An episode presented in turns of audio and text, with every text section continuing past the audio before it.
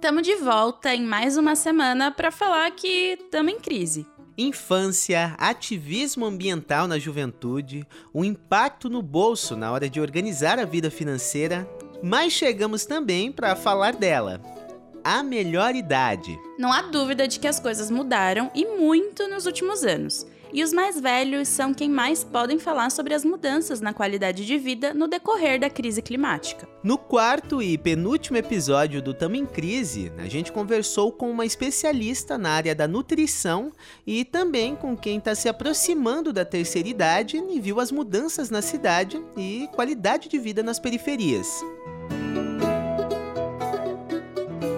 Eu sou Gabriela Carvalho. E eu sou Rômulo Cabreira.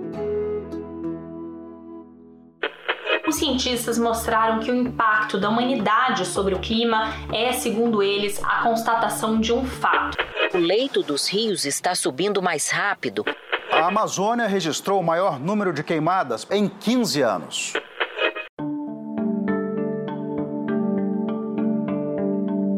Na semana passada, a gente falou por aqui sobre energia o impacto no bolso devido às mudanças do clima que influenciam o funcionamento da rede elétrica, por exemplo. Mas não só isso. A Ana Sanches, que é assessora de projetos no Instituto Polis, também abordou um pouco a questão da alimentação.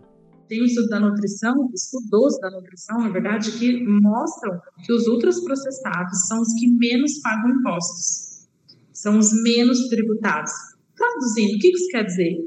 um incentivo para eles ficarem mais baratos e para a população consumir aquilo. Ou seja, você vai tendo todo um déficit nutricional, uma problemática alimentar, porque você tem um incentivo governamental para que as pessoas comprem isso. Então, olha só a grande problemática. Então, como é que a gente fala de saúde?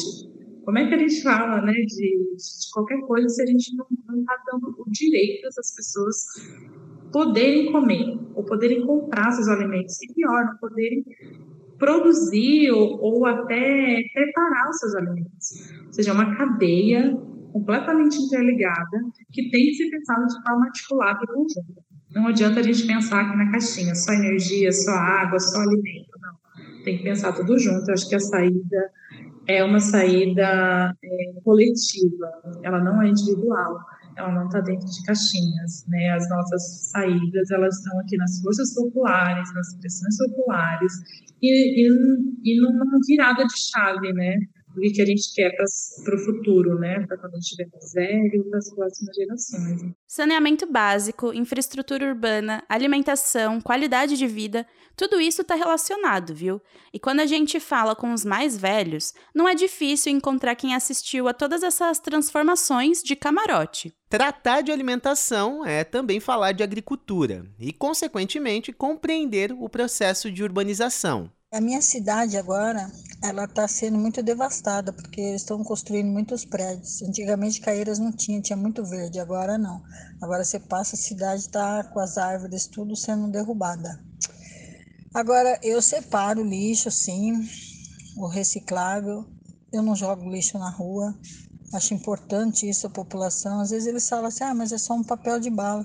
Mas esse um papel de bala não é só de uma pessoa, né? São milhões de pessoas. Então deveria ser é, recolhido, né? O lixinho, cada um colocar o lixo no seu bolso e quando chegar em casa, jogar no lixo de casa mesmo, né? Não na rua, como a gente vê bastante. Essa é a Miriam Marques dos Santos. Ela está chegando aos 61 anos e há 39 mora no Jardim Monte Alegre, em Caieiras cidade da região metropolitana de São Paulo. Ela trampa como motorista de aplicativo e não foi difícil falar da rotina alimentar dela. Eu não consigo manter uma, uma alimentação equilibrada, mesmo porque trabalho na rua, eu trabalho de 12 a 14 horas. Então eu vou comer em restaurantes, esses negócios, mas eu não consigo ter essa alimentação regrada, essas coisas não. E tá muito caro, tá muito caro mesmo. Mas também vale lembrar que, além de falar de ultraprocessados e do preço dos alimentos, quando se trata da terceira idade, ainda tem outra questão. Tenho percebido que ao longo do, do tempo, né, da idade, tem muitos alimentos que eu tenho, tento evitar a comer porque me fazem mal. O metabolismo começa a ficar lento, né? Frituras, mortadela, essas coisas assim, meu organismo começa a rejeitar. leite também, por causa da lactose. Antes eu não tinha, antes eu podia comer, mas agora não estou podendo mais não.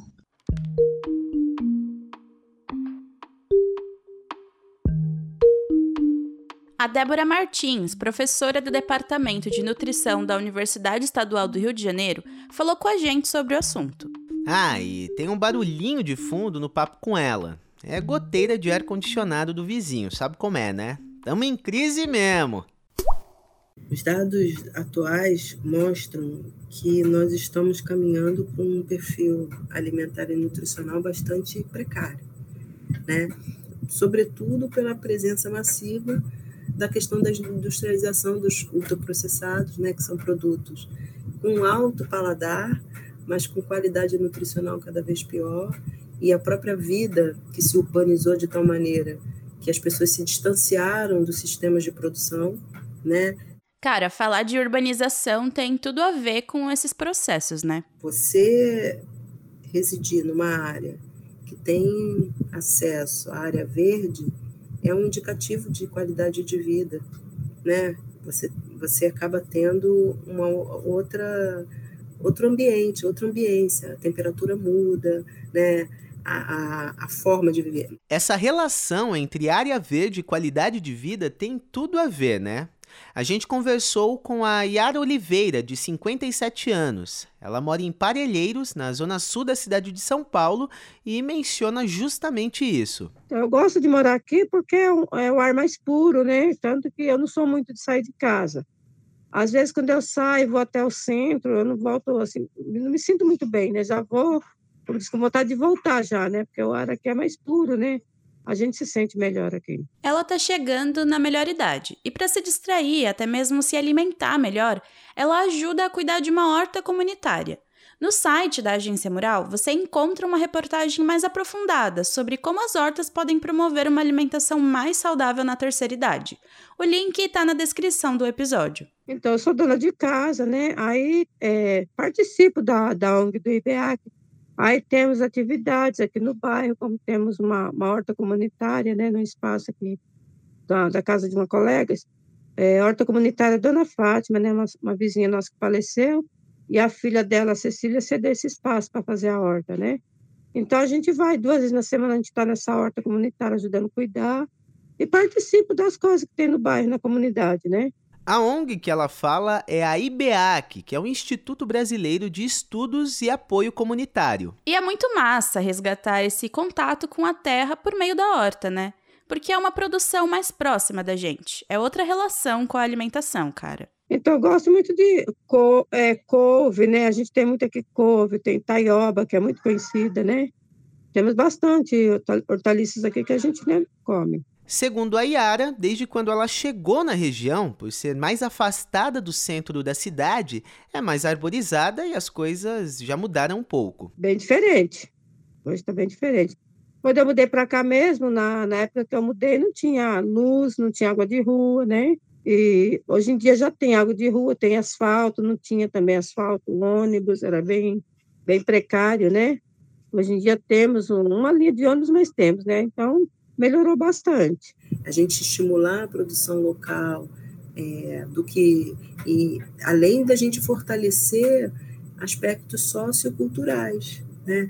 Porque, por exemplo, na horta a gente está fazendo um trabalho que é de é, um chamamento dos mais velhos que têm essa proximidade, porque a urbanicidade tem cerca de 40, 50 anos, então o idoso ele teve uma vivência com sistemas alimentares mais próximos do que era a vida dele, e também com crianças. Então, essa ação intergeracional já favorece é, essa proximidade e é, também, por exemplo, você, numa horta, talvez você não consiga atender toda a demanda nutricional de hortifruti granjeiros, mas você pode atender a médio e a longo prazo, né, numa estratégia, ah, o uso de ervas aromáticas, por exemplo, que vai estimular que as pessoas possam cozinhar mais, possam se aproximar mais da culinária, e a médio e longo prazo, isso você organizando, aumentando essa, essa capacidade de produção, você vai é, alargando para outros produtos, né?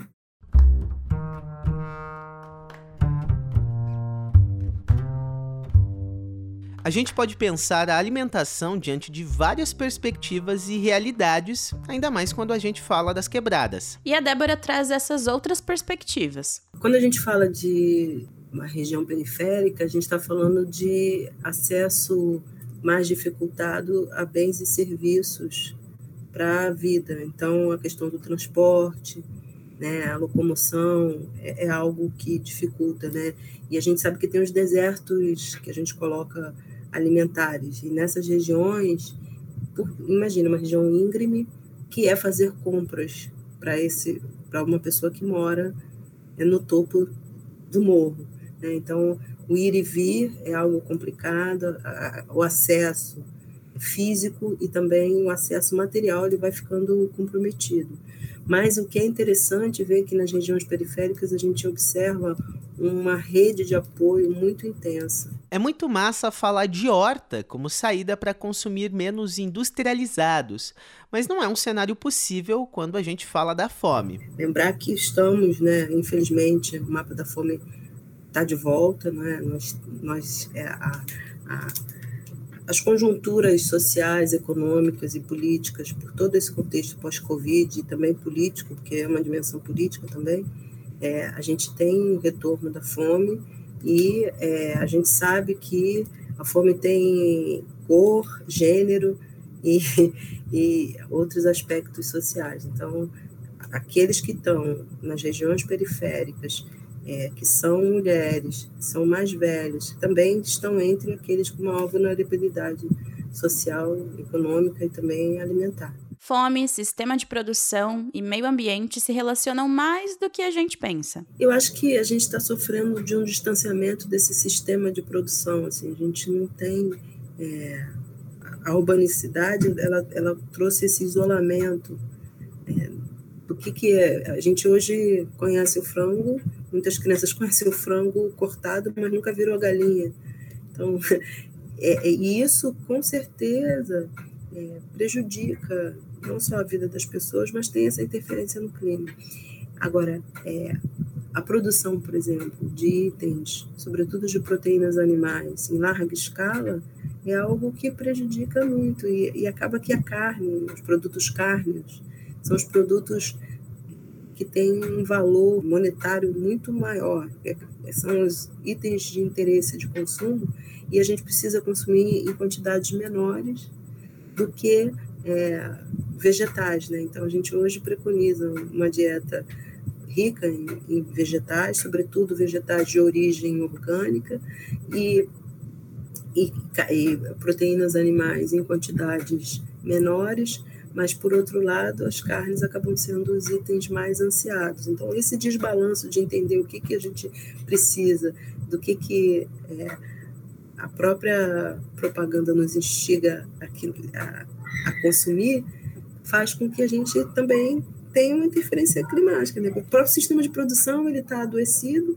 ele está fomentando que a gente continue como um consumidor voraz e, na verdade, a gente tem um limite, né? A Terra é, é viva e a gente precisa pensar nesse sistema de produção, porque da forma que está, a gente não vai conseguir fazer com que a vida seja viável no, no planeta.